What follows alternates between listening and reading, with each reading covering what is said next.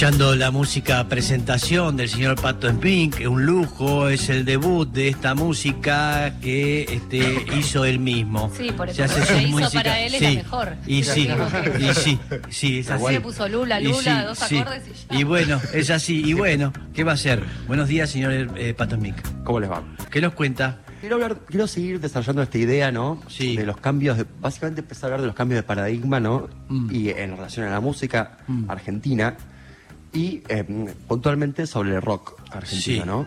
Como Eh. primero, ¿viste? Primero el concepto de paradigma de Kuhn.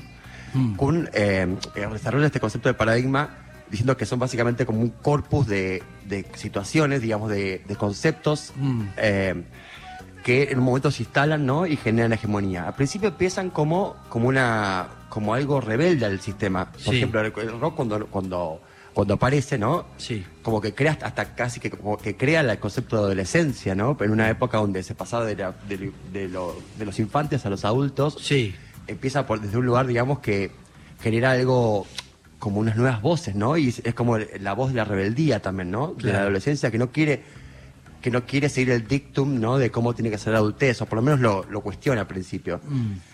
El tema es que como cualquier paradigma, cuando se instala durante mucho tiempo, y más en Argentina, que fue tan exitoso, eh, después esa, esa rebeldía que tenía al principio empezó a ser como una especie de fachada, ¿no? Donde, donde desde un lugar, digamos, que genera hegemonía, o sea que critica todo lo que no es el mismo, sí, pero desde pero todavía conservando esta fachada de que, de que sigue siendo rebelde. Así como pasó, por ejemplo, en un momento con el tango, que Sí. también fue rebelde y después el típico viejo tanguero que, que criticaba el rock. sí, Empezó a pasar con los rockeros que criticaban cualquier música que no eran la, la de ellos mismos. claro.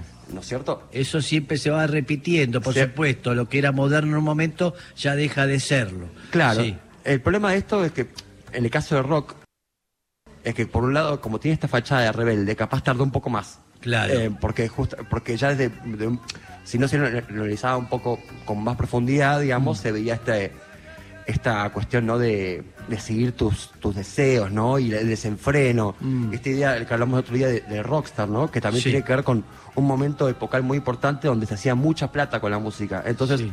las personas que lo hacían podían ser muy caprichosas porque Sí. había plata para costearlo también. ¿no? Claro, claro. Después vino el MP3 y cambió también todo eso. Mm. Eh, entonces, desde ese lugar, el rock, por digamos, durante la década de los 2000 y 2010, Mm. se empezó a ser cada vez más derivativo de sí mismo, como hablábamos la otra vez. O sea, básicamente, o sea, de, no sé, los redondos salió callejeros, Mm. de callejeros, bueno, eh, la crisis, ¿no? Cromañón. Mm. eh, y después empezó a ver como trabajos cada vez más derivativos de lo que. como bandas que suenan a bandas que suenan como los redondos. Mm. ¿No? Entonces Sí. como que se va alejando, ¿viste? Eh, como con fórmulas cada vez más simples. Igual, o sea, yo no estoy en contra de lo simple, pero eh, empezó a pasar esto de. eh, de ser una caricatura de sí mismo un poco, ¿no? Y no dejando que, que emerjan nuevos sonidos. Mm. Porque pasaba desde el rock, por lo menos yo, tipo, repito, tengo 34 años, ¿no? Sí. A mí me pasó que justamente yo empiezo a ver esta como este declive de rock. Al mismo tiempo empezamos, o sea, si se hablaba de otras, de otras músicas, como que el rockero buscaba en otras músicas lo que encuentra en el rock Mm. y como no, es, no encuentra rock en lo que no es rock, dice Sí. que es peor que rock. Mm. ¿Entendés? En lugar de analizarlo con sus propios cánones estéticos. Mm. ¿Entendés? Porque eh, gran parte del, de gran parte de la vuelta de tuerca a ese momento de rock también tuvo que ver con, con cierta intelectualización, cierta búsqueda de eh, maximalista a veces, ¿no? De, Sí. de buscar eh, como que los eh, que, de buscar que o sea lo complejo o sea pe- pensar que lo complejo como algo bueno no Sí. y lo que vino después tuvo más que ver con hacer bailar a veces y, lo, Mm. y lo bailable tiene que ver con, con generar algo más intuitivo y simple no Sí. para que el cuerpo pueda relacionarse con eso Sí. si haces una un, un- si haces cosas hiper complicadas o con acordes Claro. medios prohibitivos la verdad es que la gente va a dejar de bailar y va a empezar a pensar no sé tipo Sí. na- no mucha gente Por ejemplo, el rock en los 70 era eh, muy intelectual, Exacto. eh, donde todos tocaban muchos, donde todos acordes complejos y, y menos vida, así, era, iba por otro lado. Sí, o sea que sí, una, una lo digo, una golosina cerebral, digamos, que no, Sí. no, es para- no está para nada mal, pero viste, hay como muchos tipos de música. De hecho, el final del rock, ¿no? Por ejemplo, el, el último capaz gran rockero fue el Piti, ¿no? El y la, Piti, sí. Y la música del Piti era claramente simple y de hecho y, o sea, medio que predecía lo que iba a pasar después. O sea, es más bailable. Sí. ¿Entendés? Y por eso mismo también desde el rock se lo criticaba por simple. Cuando quería una búsqueda estética que sea simple. Mm. No, no intentaba ser complejo. No es que intentaba ser complejo y fallaba en ser complejo, entonces era simple. Sí. Se buscaba esa simpleza, ¿no? Mm. Eh, Usted dice que está muriéndose el rock. no, no digo que se está muriendo. Digo que como cualquier. Como cualquier género que en un momento fue hegemonía, empezó a ser de nicho. Como en un momento de jazz fue hegemonía y después Sí. a ser de nicho, o el tango. Mm. O mismo que le va a pasar eso mismo lo que está pasando ahora, ¿no? El- a la música, al género urbano, todo esto. Sí. Todo. Y aparte, otra cosa que pasó en esa época también, que fue muy importante para esa resistencia que hubo para otros nuevos sonidos, es que Argentina históricamente siempre fue el país más anti-yankee de Latinoamérica. Mira. Digamos. Entonces, toda esta estética, ¿no? De lo urbano, lo latino y todo eso, que venía de las poblaciones latinoamericanas y más que nada centroamericanas de, de Estados Unidos, eh, como tiene toda esa estética, ¿no? Que tan del hip hop, generaba rechazo. Como cuando, por ejemplo, salió Irakuriaki y todo eso, que sí, ¿por Sí. qué se viste como yankees? Sí. Nadie se preguntaba por qué Papo se vestía como yankee también. Claro. Bueno, también se vestía como. Pero, pero los yankees de otra época, capaz. Claro. Claro. Eh, y eso eh, conjugado con que Internet no era lo suficientemente fuerte como para generar nuevas. eh, como nuevos canales de comunicación. sí. Claro, eh, generó, viste, que no. eh, que durante muchos años había como una especie de cerrazón para nuevas, para nuevas estéticas. Mm.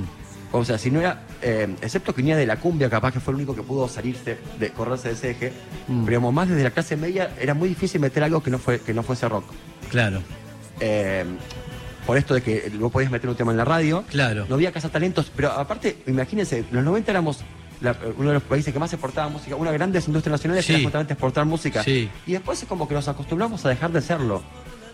Porque digamos, Dice. durante el 10 casi no, Sí. se, casi, casi no se exportó música a nivel latinoamericano. Mm. Y tiene que ver con esto, ¿no? Con que no, con que eran trabajos derivativos y que no, no generaron una novedad. Claro, quedó ahí. Sí, exacto. Llegó hasta ahí y no, y no, no creció.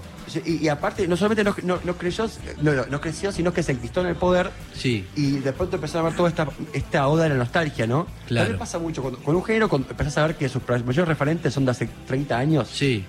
y todavía se sigue mostrando como vanguardia, ahí Sí. empiezas a sospechar. A también, ¿no? sospechar. ¿Qué dice Pedro? ¿En qué sentido? ¿En qué sentido? No, porque está analizando todo, toda la situación en la cual nosotros la hemos vivido, ¿eh? y entonces me Pero interesa. cualquier, cualquier em, instancia que se institucionaliza eh, se empieza a solidificar y ahí empieza a perder plasticidad y ahí empieza a perder eh, empieza a perder sorpresa. Claro. Porque la institucionalización consiste precisamente en repetir fórmulas, Claro. no en innovar. Claro. Una constante innovación es desinstitucionalizante. Sí. ¿Por qué? Porque siempre hay una búsqueda de algo distinto. Mm. E incluso hasta esa búsqueda de algo distinto, en un momento se puede convertir en un manierismo como le pasó al rock progresivo, de tan complejo, de a ver quién hace el tema más largo, Mm. hacer temas instrumentales, hacer en determinado momento los músicos, este, Mm. la música perdió ese contacto con lo que le estaba pasando al que escuchaba, que Claro. quería evidentemente, eh, aparte de solazarse y Sí. admirar a Rick Wakeman tocando Sí, con sí. una capa y 27 teclados, tenía ganas de que algo le llegue De un poco más más cerca. de bailar la Que esté más música. cerca de su Sí. vida. Y ahí apareció el rock como traicionándose a sí mismo. Sí, el punk, digamos. El punk es rock Sí. contra el propio rock. Timbre, Es decir, sí. es como una interna del rock. Mm. Luego el punk en un momento se institucionaliza, por eso se venden pantalones rotos. Claro. ¿sí? Claro, Y claro. entonces en determinado momento el propio punk deriva en el new romantic, en Sí. un montón de formas, y llega a los 80 contemplando ese glamour que se había perdido, digamos, de tanto se, tan cerebral era el rock que en un momento se había olvidado del cuerpo. Claro. ¿no? ¿Quién se pone a bailar escuchando a Yes? Que es maravilloso. Sí. Y no se puede. No. No, no es de coger. No. Básicamente. No. Entonces aparece algo que empieza a sacudir el cuerpo de nuevo. Mm. Y después, de nuevo, se vuelve a institucionalizar. Sí. Cada sistema tiene en sí la semilla de su propia destrucción. Lo dijo Marx, no lo digo yo. ¿Sí? Sí. Entonces, el propio rock debe autoeliminarse. Sí. Pero como ha generado tanta, tanta historia. Mira, ¿Cómo será la idea de institucionalizar el rock? Hay mucha gente que en la Escuela de, Música Popular de Avellaneda Sí. quiere decir, che, el rock tiene la suficiente historia como para ser un género popular para, a enseñar, como el tango, como Claro. el jazz y como el folclore. Ahí- y ahí empieza a tocar ese nicho que decís vos, ya es algo más. ¿no? Sí, sí, total. Eh, es una cosa más. Y ahí vendrá algo que es lo nuevo, ante los cuales el rock obviamente se resiste porque quiere Claro. sobrevivir. Sí, porque ha copado la parada durante muchos años. Y quiere sobrevivir. Claro. Pero hay una cosa, Pato, que también siempre el, el rock, esto lo decía Marcos Mayer, el rock tiene estructura religiosa. Lo- y en las religiones lo bueno siempre estuvo al principio. Siempre, el, no, no va a haber mejor grupo que los Beatles, no va a haber mejor guitarrista que Jimi Hendrix, no va a haber mejor cantante que Janis Joplin, no va a haber... Puede sumar un Amy Winehouse, puede sumar gente, Sí. pero no va a haber este, este, baterista mejor que Bonham, ni va, siempre lo, ni va a haber época mejor que Woodstock, porque las religiones necesitan un centro en el pasado y una utopía hacia el futuro. ¿Y la utopía en el rock cuál es?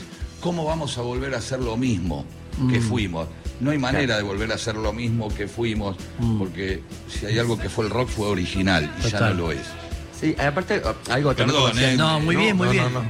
Bien. Eh, lo que decías, ¿no? También es eh, algo también de mito fundacional, ¿no? En lo Exacto. religioso, ¿no? Porque no, no importa si va a ser mejor o peor, lo importante es que se siente así. Digamos, como que. Y aparte es tan, tan inaccesible en esta época. Perdón, o Pato, sea, pero podría decir que hay mil bandas sí, sí. eh, mejores que los Beatles. Claro, sí, sí, pero, Pero si no sí. nos ponemos de acuerdo en que es así, Sí, no hay manera. Total. Es que aparte Entiendo. tiene ese aura, ¿no? De que. Ya, digo, también para mí algo de que duró también tantas décadas, también porque en esta época es muy, mucho más difícil porque la hegemonía se genera mucho más rápido. Sí.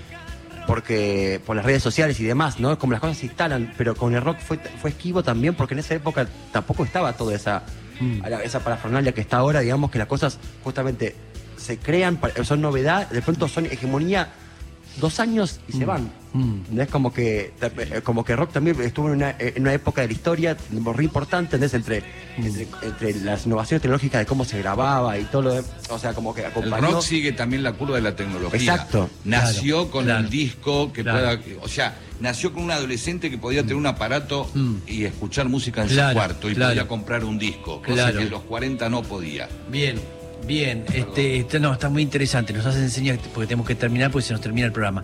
Eh, gracias, Ahora la señor sigo yo con- Perfecto, gracias, eh, señor Mink.